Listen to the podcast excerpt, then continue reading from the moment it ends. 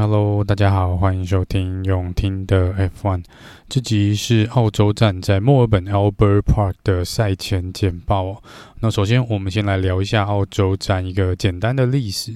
澳洲站呢，如果是以澳洲来进行 F1 比赛的一个统称的话呢，那我们是从一九八五年 F1 就第一次在澳洲这边进行比赛，所以这已经是第算是第三十七届的澳洲站哦。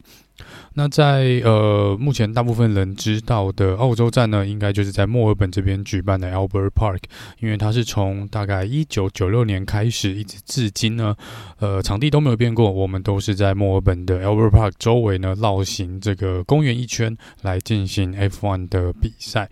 那在最早呢，一九八五年到一九九五年呢。呃，比赛呢是在这个阿德雷来做呃比赛，也是一个街道赛哦。那这是从一九九刚刚讲过，一九九二九六年开始呢，就搬到了墨尔本。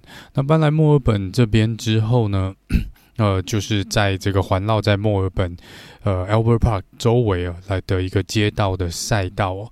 所以这个街道赛道呢是比较奇特的一个街道赛道，虽然它是说是街道赛，但你会看到有湖。有这个草地哦，然后风景也蛮漂亮的，跟可能新加坡啊，或是我们前两场比赛的这个呃巴林跟。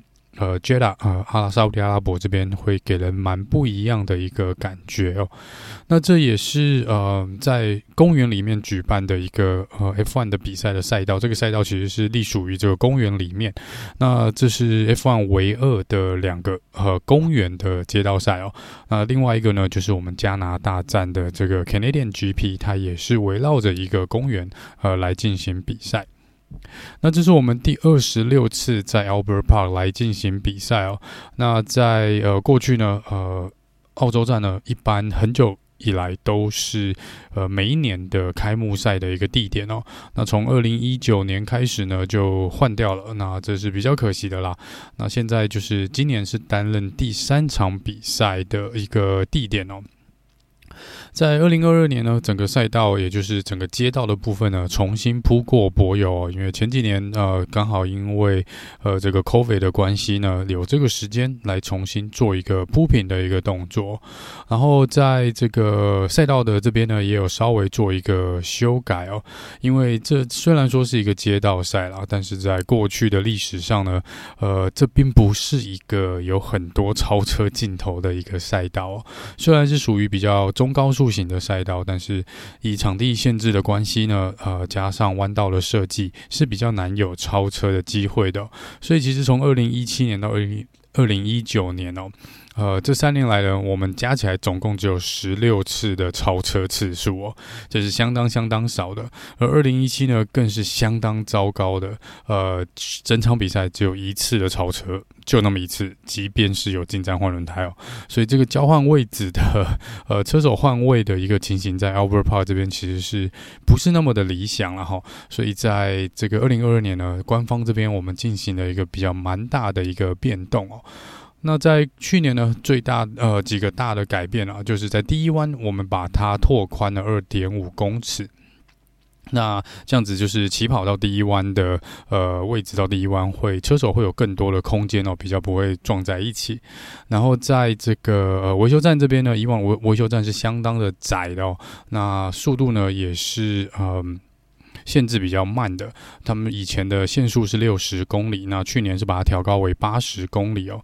那在维修站的这个进站的这个车道这边呢，也进行了拓宽。第三弯呢，呃，往外拓宽了大概四公尺左右哦。然后呃，今年呢。呃，也增加了另外一个 DRS，所以等一下会聊一下。今年总共会有四个 DRS 哦。那在第六弯呢，也是拓宽大概七点五公尺。呃，因为这个出弯的点呢是一个 DRS 的侦测区。第九、第十弯呢，这边是把它做了一个算是比较截弯取直的一个状况，来增加直线的速度。那第十一弯呢，也是拓宽三公尺哦。然后因为这是在 DRS 之后呢，这是一个超车的一个地点。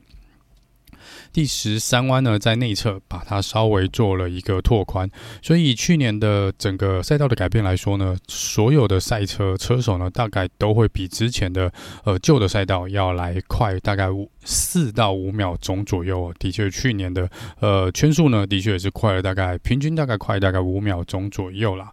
那去年的改变，这个到底有没有帮助呢？去年改变有相当大的帮助哦。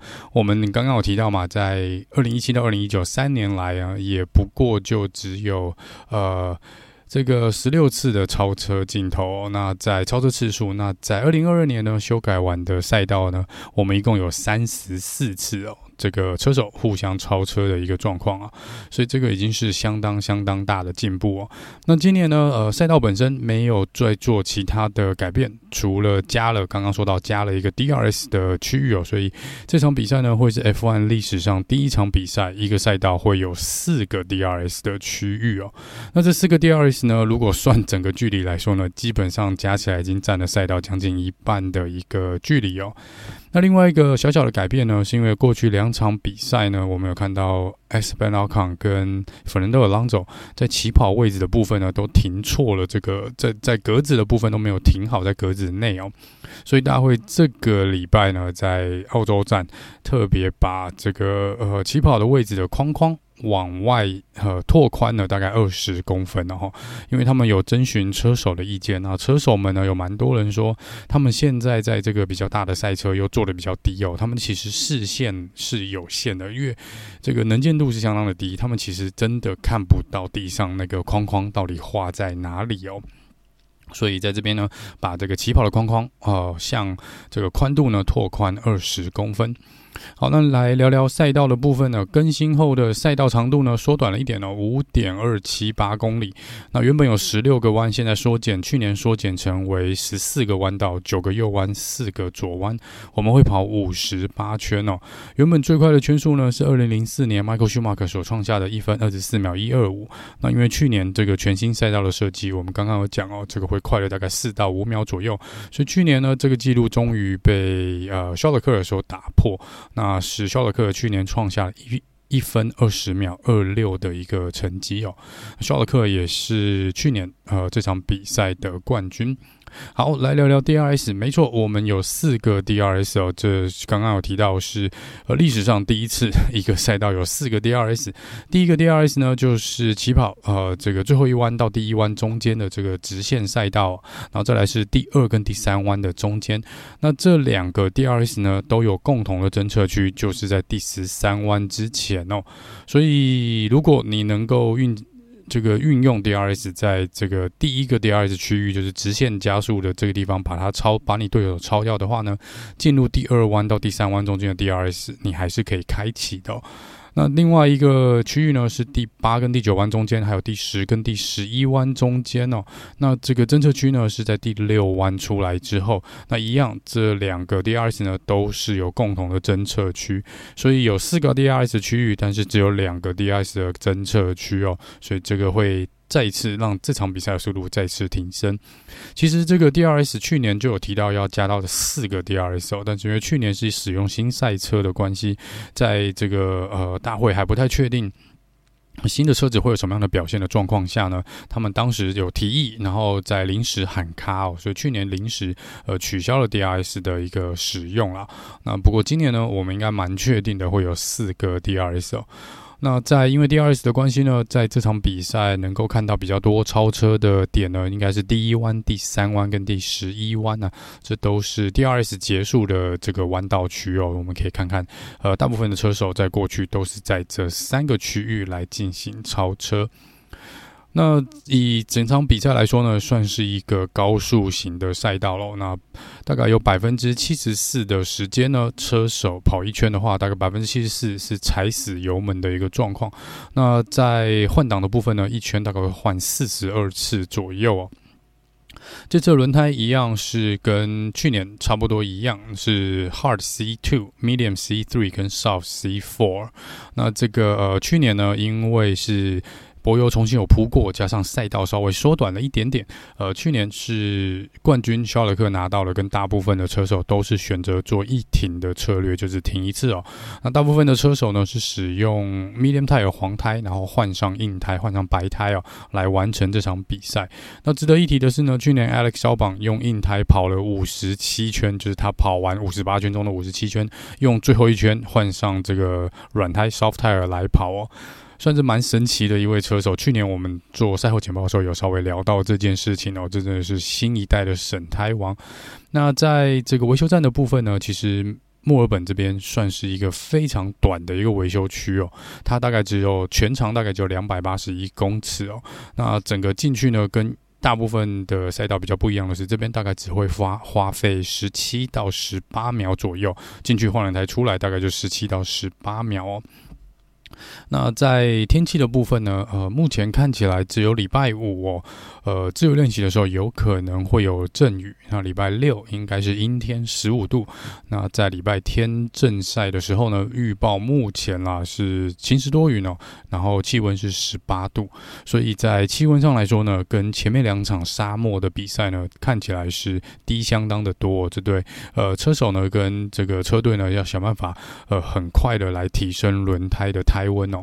好，那在过去的一些数据来看呢，呃，总共到目前为止有十四个不同的分站冠军哦。肖勒克去年加入了这个分站冠军的名单啊、呃。那在过去呢，有十个不同的杆位得主哦。最多次拿到杆位的是 Louis Hamilton，呃，最多的。在这边得到最多场胜利的呢是 Michael Schumacher，他在这边拿到了四次的分站冠军。接下来是另外一个世界冠军 Jenson Button，在这边拿过三次的世界冠军哦。再来是 Sebastian Vettel，在这边也拿过三次的分站冠军。Kimi Räikkönen、Louis Hamilton、Nico r o s s 哎呃，这个 Senna、DC，然后呃 Hill，他们都是拿到两次的分站冠军。Bottas、Alonso 跟 Charles Leclerc 在这边是有拿过一次的分站冠军。红牛呢，运气过去运气在这边不是很好哦。这个 Mac 呃 Maxim s t e p p e n 跟 Sergio Perez 在这边目前都还没有得到胜利过。最多在这个呃赛道呃。澳洲站得过最多次比赛胜利的车队呢是 Ferrari 红军哦，在这边得过九次的分站冠军。那在第二名呢是 McLaren，总共有六次，Mercedes 有四次，Rebel 只有一次，是在二零一一年哦。那这个呃，自从二零一二以来呢，就过去十一年以来哦，这个嗯。呃只有两次是杆位得主呢，就最后还拿到了分站冠军的胜利哦。那一次是这个 Louis Hamilton 啊，那在二零一五年，那另外一次是去年的肖勒克，嗯，在二零二二拿到杆位跟拿到分站冠军。所以过去来说呢，拿到杆位的车手呢，胜率真的不大哦。那从杆位起跑的话呢，在过去。这个呃，所有呃澳洲站的数据来看呢，大概百分之四十有十次啦，是有着杆位得主，最后是得到该场的分站冠军。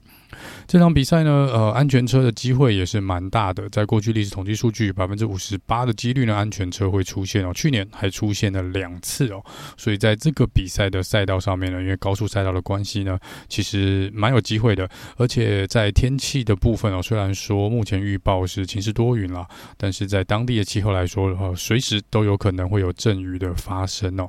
所以这个也是安全车有可能被带出来的原因。那一些值得纪念的一些过去的一些呃历史上的这个澳洲站哦，在这个呃 McLaren 这第一次哦，好像在这边使用了一次 Team Order，就是 Mika Häkkinen 跟 David Cota，就是当时蛮少见的一个状况哦。然后刚好另外提到呢，就是二零一七年全场比赛就一次的超车哦，这个也是蛮蛮让人印象深刻的。那这个。这个呃，澳洲站呢，因为过去是每年度的第一场比赛，所以其实有蛮多车手呢是在这边来进进入 F1，也是他们第一场的比赛。好像我记得是呃，是不是 Kimi Räikkönen、Alonso 呃，还有 Charles Leclerc、Lance Stroll 这些人，应该都是呃在澳洲站呢来呃当他们的开幕战哦，就是第一场呃人生的第一场的 F1 的呃比赛哦。好、那回顾一下这个呃。去年的一个状况，去年的状况，Aston Martin 的状况也不是那么好哦。在这个呃 s e b a s t i a n v e t t e 在自由练习的时候，有引擎的这个呃，引擎出了问题，然后在自由练习三，然后出了一个车祸，然后在这个正赛也出了车祸，还带出安全车哦。Lance Stroll 呢，去年在这边还出了两次的擦撞哦，虽然好像有完赛啦，但是这个呃。整体来说呢，呃，今年应该 Aston Martin 可以跟去年不太一样。然后另外一个呢是 Oscar Piastri，这是他的算是他的家乡的这个主场优势，主场战哦，这是他第一次呃回到自己的呃主场的自己的国家来比 F1 哦。那过去呢是 Daniel Ricciardo 也是澳洲人嘛，那因为今年 Daniel Ricciardo 呢这场比赛会在现场。但是应该是不太可能接替 Max 或是 Sergio Perez 来出赛啦。哦，那这个呢，在过去呢，Daniel Ricardo 跟另外一位更元老级的 Mark Webber 呢，呃，他们也都是澳洲的车手哦。那他们第一次来到自己的家乡比赛的时候，都有拿到积分哦。所以看看 Oscar Piastri 呢，是不是也可以维持这个传统呢？也在这场比赛第一场的呃，在自己家里比赛哦，看能不能拿到积分。那在这个呃，另外一个有趣的小数据哦，就是在过去呢，呃，拿到第一百站上第一百零一次颁奖台的车手呢，那一次的颁奖台都是分站冠军哦。就呃，比如说卢西姆特第一百零一次站上颁奖台是他拿下分站冠军，Sebastian Vettel、Kimi Raikkonen、Michael Schumacher 啊，这个 Ayrton Senna 都是在第一百零一次的颁奖台呢，都是拿到分站冠军哦。那我们也知道龙哥上一场比赛拿到生涯的第一百次的这个颁奖台哦，所以如果历史会重演的话呢，也许龙哥这场比赛真的可以拿到一场分站胜利，也不一定哦。好，那在转播时间的部分呢，我们在预赛呢，呃，是在台湾时间的礼拜六下午一点，因为这是。对我们比较友善的一个时间哦。那在这个正赛的时候呢，是我们礼拜天的下午一点哦，所以这是比较难得啦。呃，在呃比赛时间来说，是我们亚洲的下午哦。那这个也就是可能欧美的车迷朋友就会比较哀嚎一点哦，因为对他们来说，时间是相较的比较不友善一点点了哈。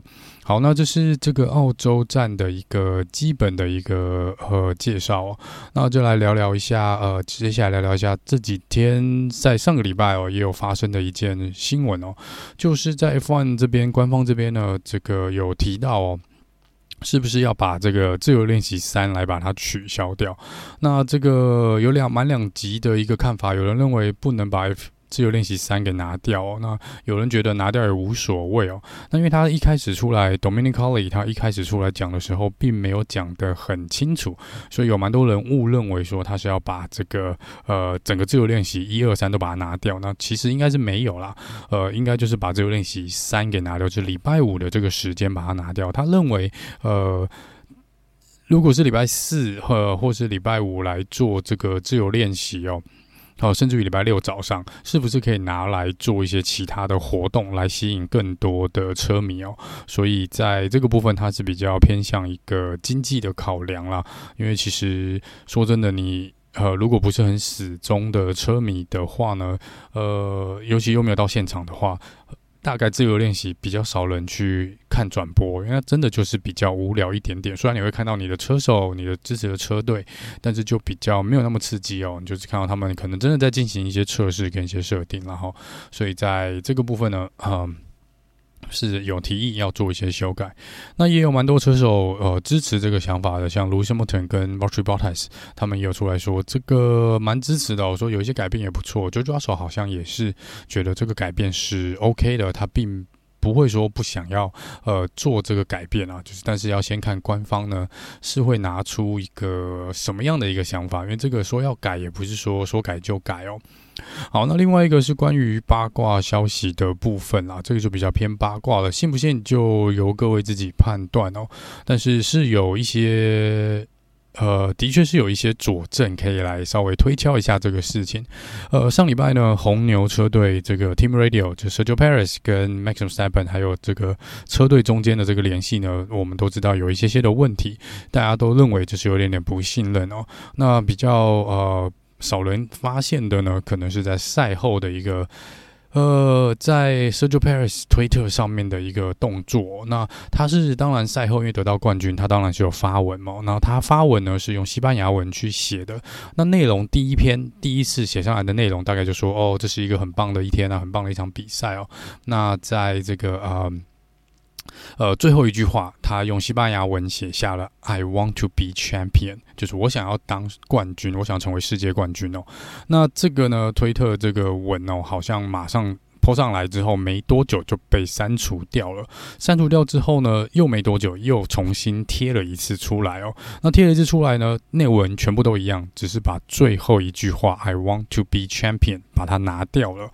所以他们说这可能是红牛这边有点呃强迫他把它拿掉。那这的确这是事实有发生的事情了哈。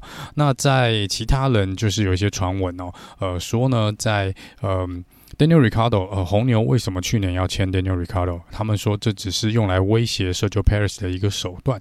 他的意思就是，如果你不听话的话，如果你敢有任何的非分之想，我们随时会用 Daniel Ricardo 把你换掉哦。